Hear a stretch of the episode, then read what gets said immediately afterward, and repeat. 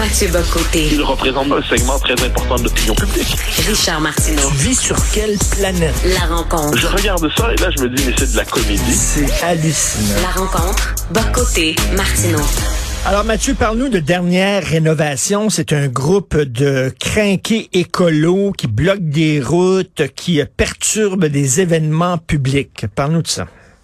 Et là, ils se sont encore une fois démarqués en allant. Alors, Strasbourg un très beau sapin de Noël. Ça fait partie des, charmes de Strasbourg, le marché de Noël de Strasbourg, le sapin de Noël de Strasbourg. Ben, les écolos de dernière rénovation, pour nous alerter euh, climatiquement, qu'est-ce qu'ils ont fait? Ils ont été garochés, comme on dit en mon québécois, de la peinture sur l'arbre de Noël de Strasbourg. Ils ont été gâchés le sapin de Noël. Euh, et, moi, alors, je prends prétexte de cela, évidemment, pour revenir sur ce type de militantisme tout à fait singulier, moi, en matière de militantisme, je crois que plusieurs actions sont légitimes. J'étais, quand j'étais jeune, j'étais dans un parti politique. Je crois qu'il y a des actions dans la rue, des actions dans les partis des actions comme groupes sociaux. Mais là, je trouve qu'aujourd'hui, on, on assiste un peu partout en Occident à une forme d'effondrement psychique. C'est-à-dire que les gens deviennent fous les gens deviennent, à un moment donné, je pense faut prendre le mot folie au sérieux. Il y a une forme de dérèglement psychiatrique qui touche le monde occidental et qui est porté par une partie de cette jeunesse qui se, non seulement qui est inquiète pour le climat, à la rigueur on l'est tous, mais qui se veut éco-anxieuse et qui se veut tellement éco-anxieuse qu'elle se dit, puisque le monde va brûler, il faut le faire brûler avant, il faut alerter, parce que leur thèse est toujours la suivante, puisque la planète va brûler, tous les chefs-d'œuvre ne voudront, voudront, plus rien dire. Les plus grands chefs-d'œuvre de la littérature, de la peinture, c'est pour ça qu'ils s'en prennent à des peintures dans les musées. Mais là, on est vraiment, on a atteint un stade supplémentaire dans la volonté de gâcher la vie des gens. C'est quand même décider de saboter le sapin de Noël. Et là, j'insiste là-dessus. Je pense vraiment qu'il y a un désir de gâcher la vie des gens. Moi, j'aborde rarement les mouvements politiques simplement sur le mode euh, intellectualiste. Hein. Je ne vois, je pense pas qu'ils portent seulement des idées. Il y a des affects là-dedans, il y a des passions, il y a des dérèglements euh, quelquefois sociologiques et tout ça. Et moi, je pense vraiment que ces jeunes militants qui aujourd'hui veulent gâcher la vie des gens, ils ont un besoin tyrannique en eux. Ils veulent exercer un pouvoir immense sur la société. La doctrine écologiste radicale leur donne ce droit de parce qu'ils veulent sauver la planète. Donc, si tu veux sauver la planète, tout est permis. Ça leur donne le droit de se chercher à s'emparer des lieux, de gâcher dans ce cas-là les fêtes de Noël. Puis en plus, ça leur donne le droit de se faire passer pour des martyrs quand la police ou les services de sécurité cherchent à les chasser de ces lieux-là en disant, ben, s'il vous plaît, pouvez-vous nous laisser vivre en paix, s'il vous plaît? Ils disent, ah, ils se mettent à hurler. Euh, encore plus quand ils se collent la tête sur des tableaux dans les musées en passant.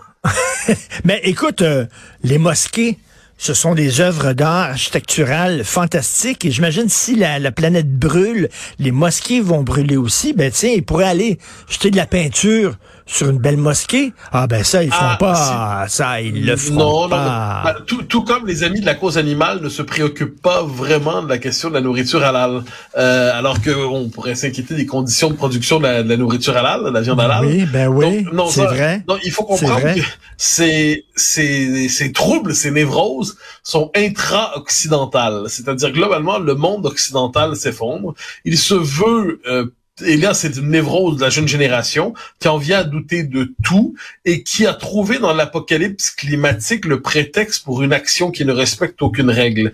Et c'est toujours le même calcul dans l'esprit de ces gens. Plus vous annoncez un effondrement total, plus vous vous donnez le droit de faire n'importe quoi pour sauver le monde, puisque vous êtes le gardien contre l'effondrement total. Et là, on le voit de manière caricaturale dans la présente séquence. On aurait pu prendre d'autres exemples, mais je trouve que quand on veut même s'en prendre à Noël, saccager Noël, saccager un sapin de Noël, ces gens-là se sont dit, qu'est-ce que je peux faire pour embêter le monde ce, ce, week-end?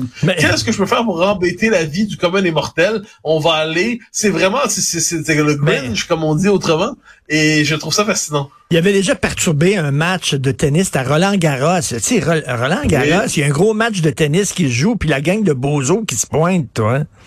Mais c'est pour ça que moi, je, je pense qu'il y a un délire de toute puissance là-dedans. Ça, je pense qu'il faut analyser ça ici. Quand cinq, six personnes décident de bloquer une route, par exemple, là, ils disent « Ah, la planète exige qu'on bloque la route. » Puis là, t'as des milliers de personnes qui sont bloquées, t'as des ambulances qui peuvent pas se rendre à l'hôpital, t'as des gens qui peuvent pas aller au travail, t'as des rendez-vous qui sont retardés.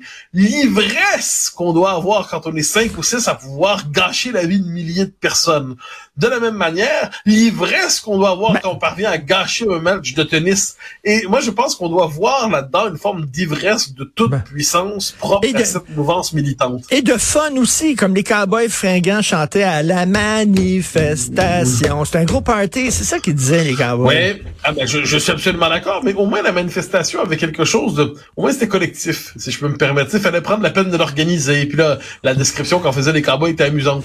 Là c'est quand même genre deux trois farceurs, trois quatre euh, trois quatre zozos, quatre cinq excités qui, sentent en eux le désir et le besoin d'aller embêter la vie des gens.